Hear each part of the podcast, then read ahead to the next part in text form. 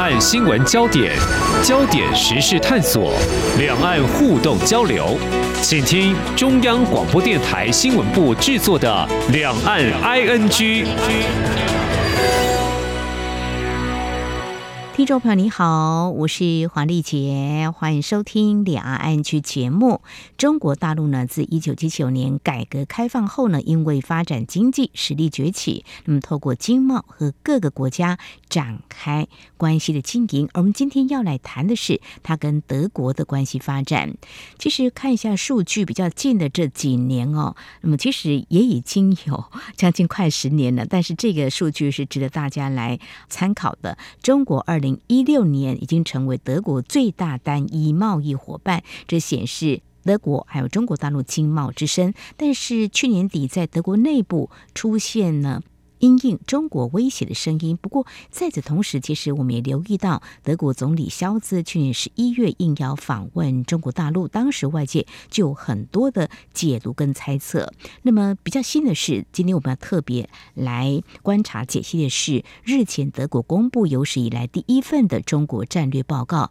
那么示警中国对台海的威胁。同时，在德国的一个中国政策之下，会扩大跟台湾在经贸合作，还有一些互动。那么也会支持台湾参与国际组织。我们想知道的是，为什么德国会有这样的表态立场，又在这个时机公布这份报告？那么整个报告内容对两岸交往的态度立场到底有哪些焦点？我们今天特别邀请东吴大学政治学系教授刘书斌来观察探讨。非常欢迎刘教授，你好。呃，主持人你好，还有各位听众朋友，大家好。好，德国呢是在十三号公布这一份的中国战略报告，指出中国已经改变，那么柏林对北京的政策也必须调整。呃，我刚有。点到几个时间点，其实从去年开始，我们就从一些报道讯息大概略知一二。这显示德国内部对中国政策是慢慢就已经浮现出要检讨的声浪吗？不晓得应该从哪些面向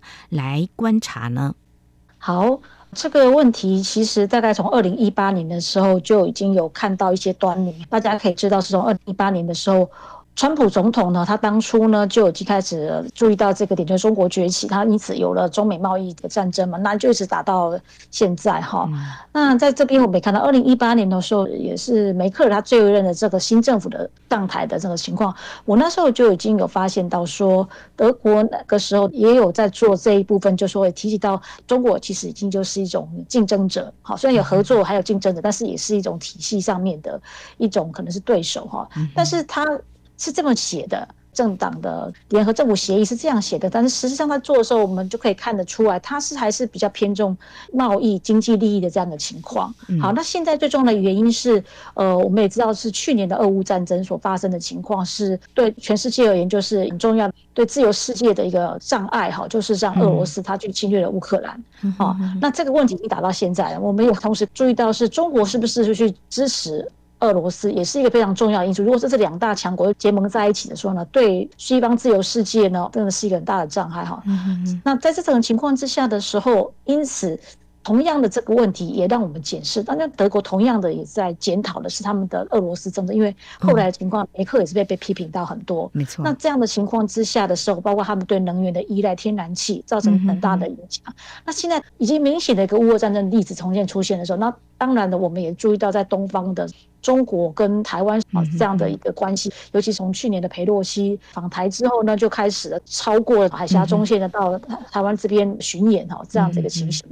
好，那这边就更重要是注意到说要防患于未然，尤其是台湾台海的这个安全，甚至就说它的贸易链上面影响的非常大的因素。啊，那所以就是聚焦在一起，就是说它其实过去的时候都有这种所谓联合公报当面都已经说是呃这种推进战略伙伴关系的德中的啊，二零一零啊，二零一四都有，但是就是没有一份所谓的真的叫做中国战略。这一次是首次是特别被放大来解读。那大家也知道是德国它本身也是欧盟的最重要发动的政治方们笼统。嗯、另外，我们想要再讲的一些，就是说，嗯，这是应应到国际形势上面的一个变化了哈，嗯哼，必须要做的。可是这个地方刚才主持人也提到是说，去年十一月的时候都已经要做了做了，为什么到现在已经到今年的都到七月十三号才提出来？现在对，的确就是有很大的一个因素，就是他们现在是一个三党的联合政府，也是德国首次的，因为过去呢就是一大一小，或是两大的这种大联合政府，嗯，好，那因为这种政党体系或者说政党的实力的这个差异性变化，好，那实际上往向一个或是社会的分歧的变化了，所以他们现在政党变成大概有六个政党在这个国会当中，哈，那因此的情况，这次必须要三个政党才可以组成一个联合政府，但是两个。偏左的哈，就是社民党跟绿党，那另外一个偏右的就是自由民主党。嗯、那三个政党要是协调起来又更不容易的。哦、那尤其这当中的时候，又有遇到一些其他的有些事实上面的事件哈，比如说像汉堡海港的这个问题，要不要开放给中国去投资哈，在港口这一部分的时候，也引起到他们政党内部的一个很大的争议啦。嗯，当然后来今年四月份的时候，Baerbock 就是外交部长也去了嘛，哈，包括是最重要是像这六月底的这一部分的时候，有 G7 的会议嘛，哦，那这些部分都已经比较尘埃底定，而且大家可以看到说，乌克兰的乌俄战争已经就是在反攻的这种状况了。G7 这几个工业大国呢这个讨论啊，包括比较缓和的情况，就是重新的争议当中也大概就是已经调解完毕了啦，哈。那所以才就这样子公布了，时机到了。哦是，继续请教刘教授，因为刚才你已经点到也蛮重要的，萧兹他所属是社民党、社会民主党嘛，那三党联合执政，嗯、所以这个对中国战略报告跟现在所谓的这个三党执政联盟是没有什么任何关系，就是嗯，主要是俄乌啊战火在关注到台海的关系可能会有所牵动，嗯，德国所以才制定这样子的一个中国战略报告。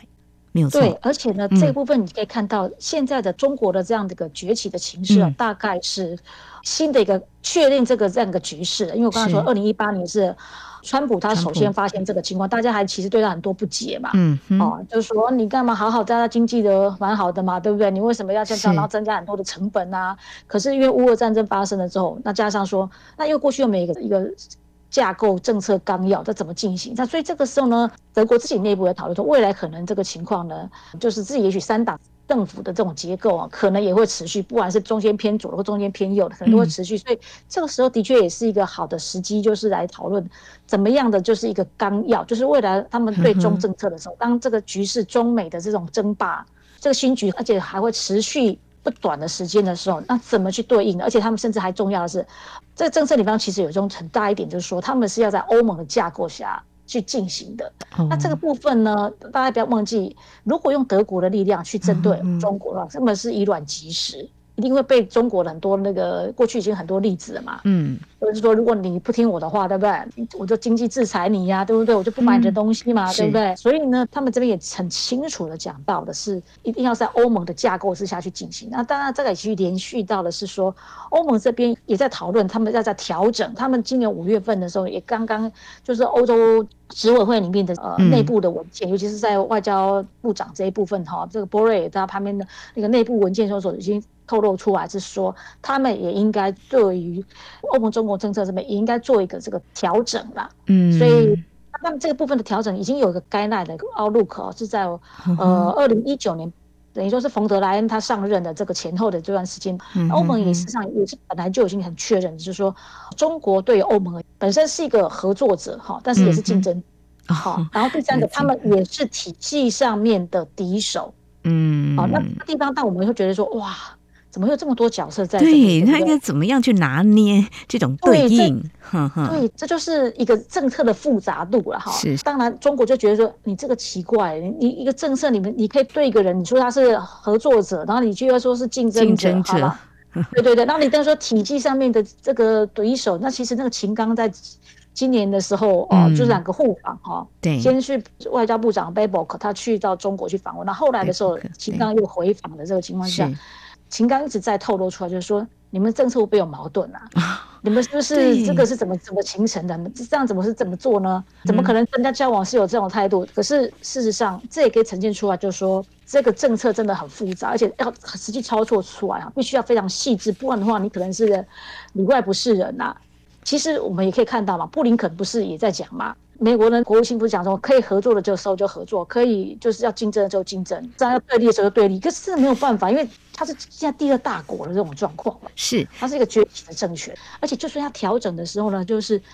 他们经济你要调整，不是说断就断啊，断交可以断，可是经济上面很多利益都不顺差都是他拿的。就是说，其实德国还是非常关注有关经贸方面的利益啦，比如说俄乌战争它所引发的能源的问题。那如果说台海的话，德国的外交部长谈到会跟。台湾未来会有经贸方面的一些合作的开展哦，就是他也提到台海是全球经济的生命线，这个是等一下我们也会进一步再来解析。倒是要先请教刘教授，因为德国的中国战略报告公布了，或许有些人就会看，就是过去的德国就是在梅克尔总理在位的期间，其实长达十六年，他的一个中国政策做法是不是还是交往嘛？哈，没有所谓的什么竞争嘛？哈，所以现在。看起来就是中德可能是拉远了互动距离吗？因为你留学德国，或许对德国人会有一些了解。你觉得德国真的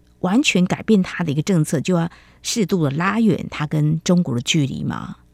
呃，事实上，就像刚才说的哈，他就是会分啊。他其实最重要的核心就是说，我们还是一个呃合作的这种经贸关系等等的，嗯、但是。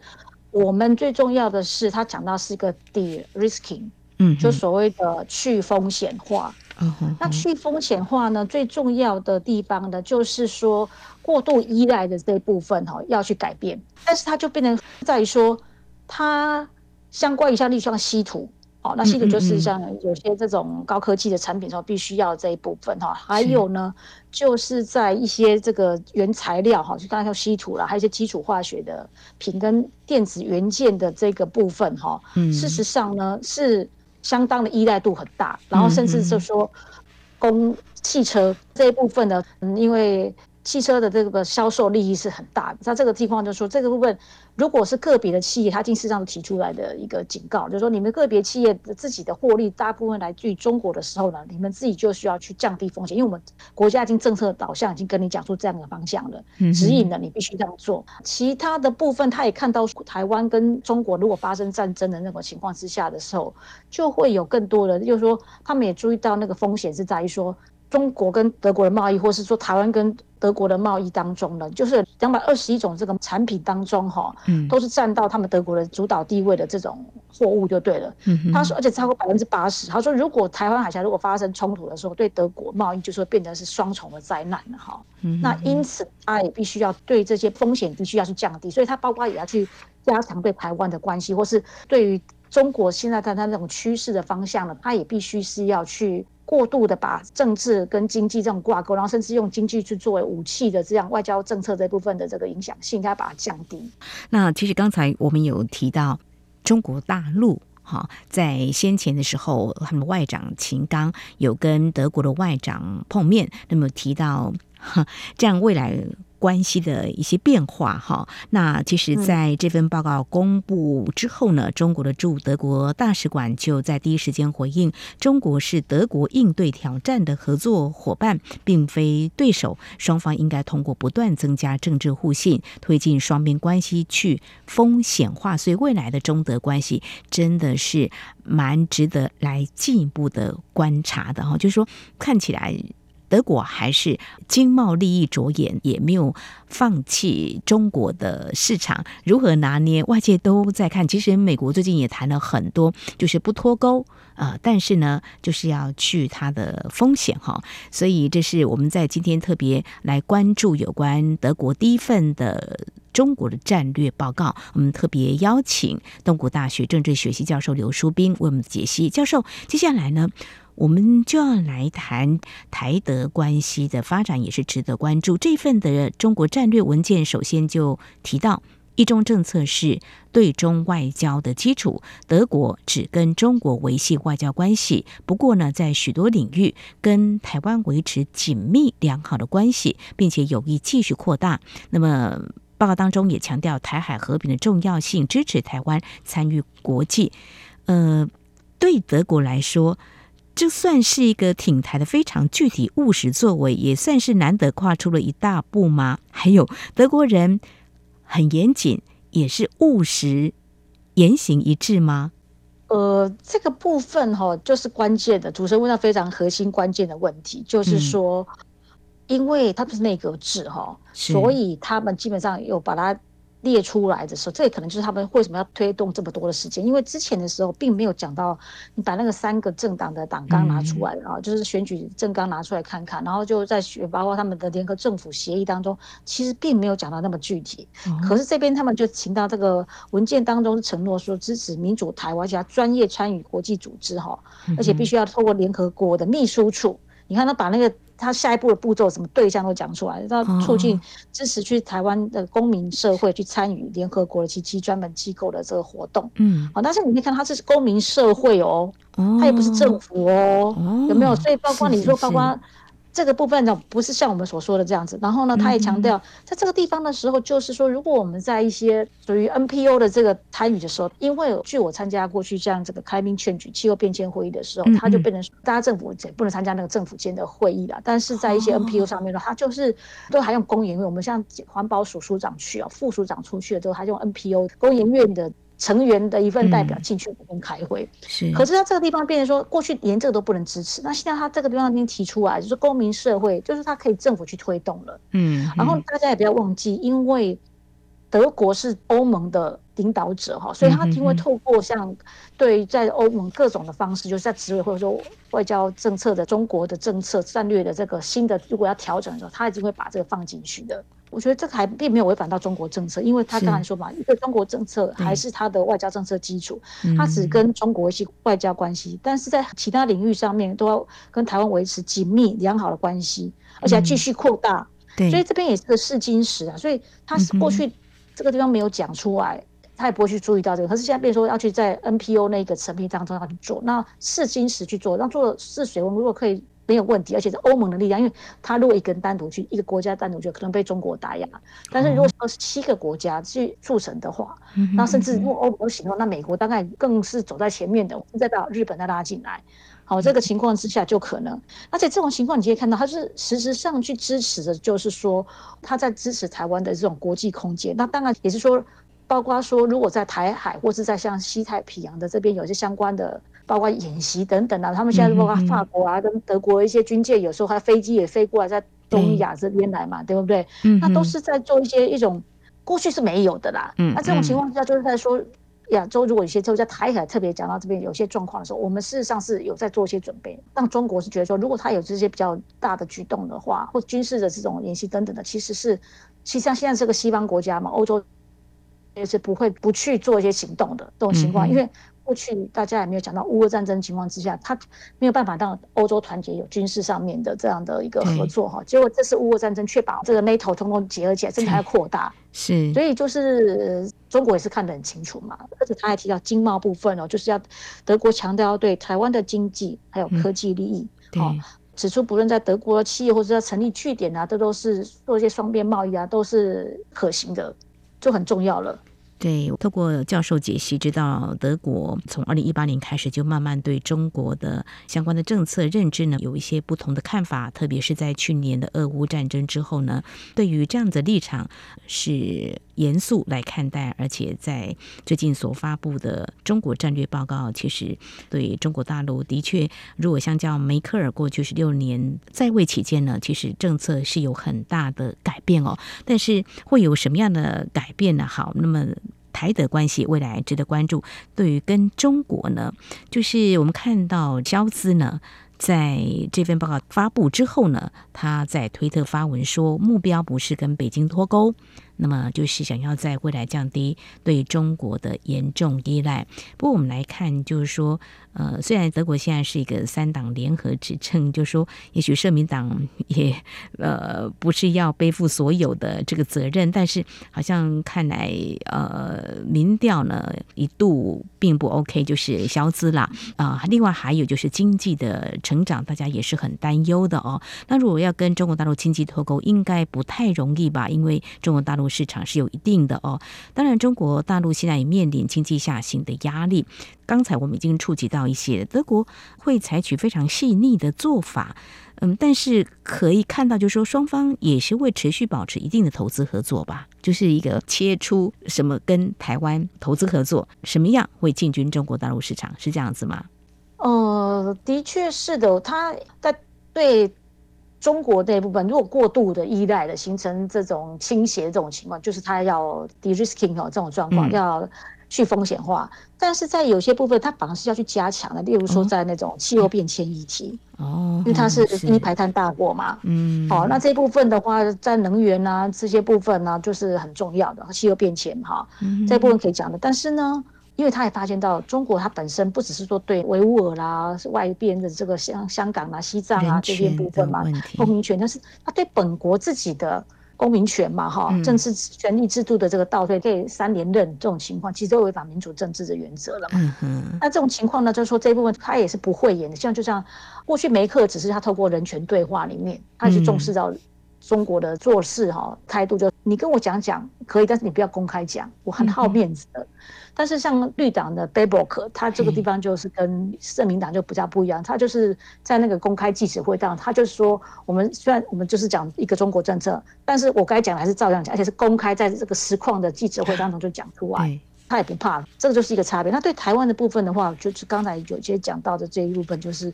这个该支持的这些部分，他已经把它明文具体化到这个地方，参加专业国际组织，所以一些可能不是具备代表权的这一部分，但是它是属于实务上面的合作的机构，嗯、事务性的这种可能参加，还包括 NPO 的这种的参加，他愿意啊，还包括外交和平的，就是台海安全这边，他也是愿意的，嗯嗯，在这个情况，所以这个就有些差异性的啦。是德国外交部长贝尔伯克，他也曾经前往中国大陆去访问哈。那刚才老师有提到一个字眼，他也很敢讲哈，对于中国大陆的政策。总之就是德国发布了这份的报告之后呢，接下来我们也可以观察另外一个面向，因为刚才我们也已经谈到了有二十七个成员国的欧盟。其实人口相当多，那德国又是欧洲最大经济体，固然它现在的经济发展可能啊，外界也在关注是不是会走得平稳哦。那德国这一项的动作，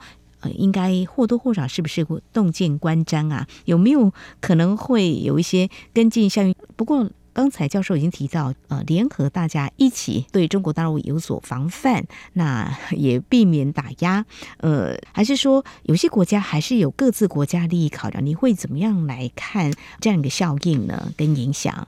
嗯，这个部分呢，主持人讲到也是重要一点的。像欧盟啊，它就是这么多二十七国嘛，嗯，那有些国家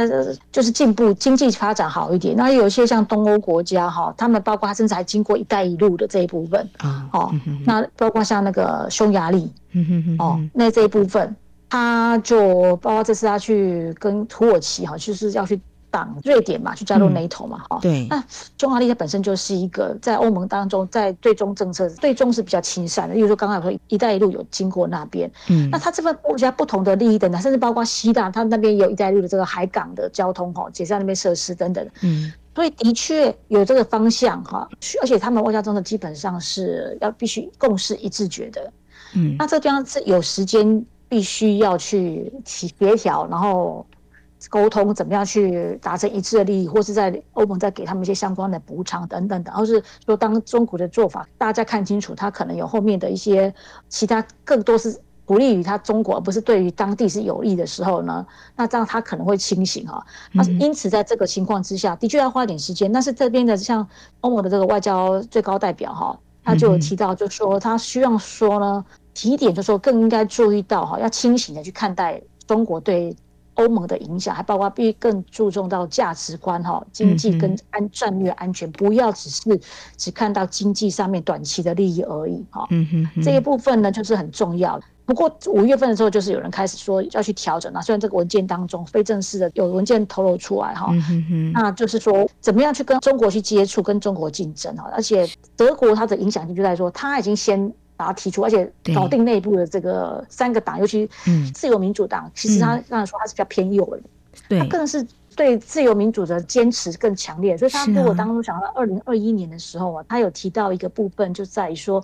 他是主张啊，要删除一中政策的，来捍卫台湾民主喽。哦，你如果看到二零二一年他九月份他参加选举的时候，是这个状况的。嗯，那但是后来的时候，因为你要三党要结合在一起，这个地方就有所妥协或拉锯。对对对，所以这个地方他立场本来是说支持中国，但是如果要改变的话，现状一定是要双方同意的哈。嗯，这种情况，台湾的已经必须尊重台湾，不得违背。台湾的这个人民的这个意愿，这也是写在党纲。那这部分也是在讲的。你看三党差异这么大，那同样的，欧盟更是一个这么大的这个经济政治体系都不太一样的哈。而且二十七国不是这三个而已，因此他必须要花一段时间。所以预习就可能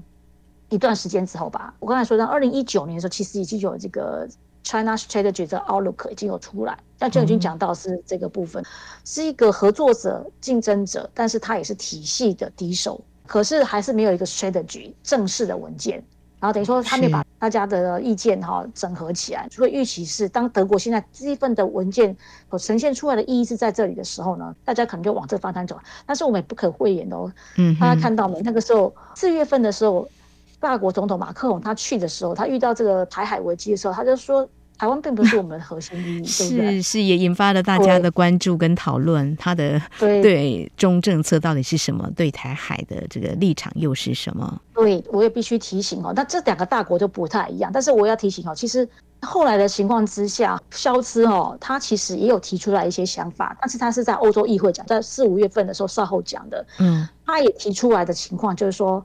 欧盟的利益是不是跟美国利益是相同的？哦，这个答案是其实上是不完全相同。其实我们台湾的媒体有些比较忽视哦。肖斯后来在欧洲议会当中的这个演讲哦，他也是提出来的，就是说哈，就在于嗯，我们必须要去找出自己欧盟的中国利益是什么。嗯，好，那特别是说呢，我们要结合的是多元的国际体系，嗯，来去对中政策。等于说，这个地方已经提出来，跟表示它是跟那种美国为马首是瞻的这样的方向是不一样的。嗯，那一般现在只看到变成说自由民主跟一个比较专制的俄罗斯跟中国，他们现在变得好像有点像两极对抗。那可是欧盟的利益跟美国利益是不完全相同啊。对。不一定一致嘛？嗯，而且他对他依赖这么多，然后他又是比较中型的，是。但是所以可是如果他跟美国翻脸，尤其在这个俄乌俄战争还没有结束这种情况的话，是不是对他不利？嗯，那所以他就想要结盟嘛，他就说其实我们这个体系呢，当中不是只有两极这体系嘛，他是觉得说如果说像那个呃印度啊，如果说是那个巴西啊，东南美洲这些部分啊也起来，对不对？嗯，那这种情况的时候，甚至把日本，如果他也不要是那么的为美国是瞻的时候，那这种情况是个多极体系，就是让美国也发现到，除了俄罗斯跟中国之外，其他连欧盟它其实也不能够完全的，呃，因为每个国家都有不同的，它本身地缘政治还有经济利益、国力其实不同的时候就不一样。那这边其实更重要的是，欧盟它你要自己凸显出来一个自己的欧盟的整体利益。那我刚才所说的法国嘛总统，大家知道马克龙他所做的那些部分，那。萧兹他后来在欧洲议会所说的这些的内容当中，其实都已经在铺陈了。嗯，他们跟中国、跟德、跟美国是在是会有合作的地方，可是，在有些如果在经贸利益或者是在其他，例如说在气候变迁议题上面的时候，嗯哼，那其实美国跟中国是在一起的，他们是全世界第一、第二大的排碳大国，对不对？那这种情况是，这是才是整个要多级体系当中应该呈现出来的样貌。那这各国在才能在当中找出自己最大的利益。如果被绑架了，却没有忽略到自己本国的核心利益的时候，其实也是很危险。同样的，台湾也必须走在这个情况之下。你也看到最近的时候。美国的，你说布林肯或叶伦访问中国大陆，还有气候大使凯瑞也在中国大陆访问，所以台湾也必须知道我们的核心利益在哪里。嗯，当你看看这个大国都在做这样的事啊，你以为美国真的是都通通跟中国是都要对立的吗？难道没有合作的地方吗？没有吗？从这个地方我们可以看到，他们是中型，台湾的情况更是一个小国，而且我可能是两个大人打喷嚏的时候，我们可能都是受寒的，就是我们。所以非常谢谢。教授的提醒就是，德国在公布这份的中国战略报告是首次公布的哈。那其实对我们台湾来说，我们也要非常严肃来看待，我们到底处于什么样的一个情况，在国际战略当中，呃，德国公布这份报告，其实制定一个新的经济，那么也看到一些战略的不同的调整，有些地缘政治的方向的定位，哈，这都值得关注。还有欧洲国家是不是会因为德国的做法会有些影响？这也是后续我们要观察的。好，我们在今天非常感谢东吴大学政治学系教授刘淑斌非常专业的解析，非常谢谢刘教授，谢谢您。不客气，谢谢。好，以上就是今天两岸剧节目，非常感谢听众朋友您的收听，黄丽杰祝福您，我们下次同一时间空中再会。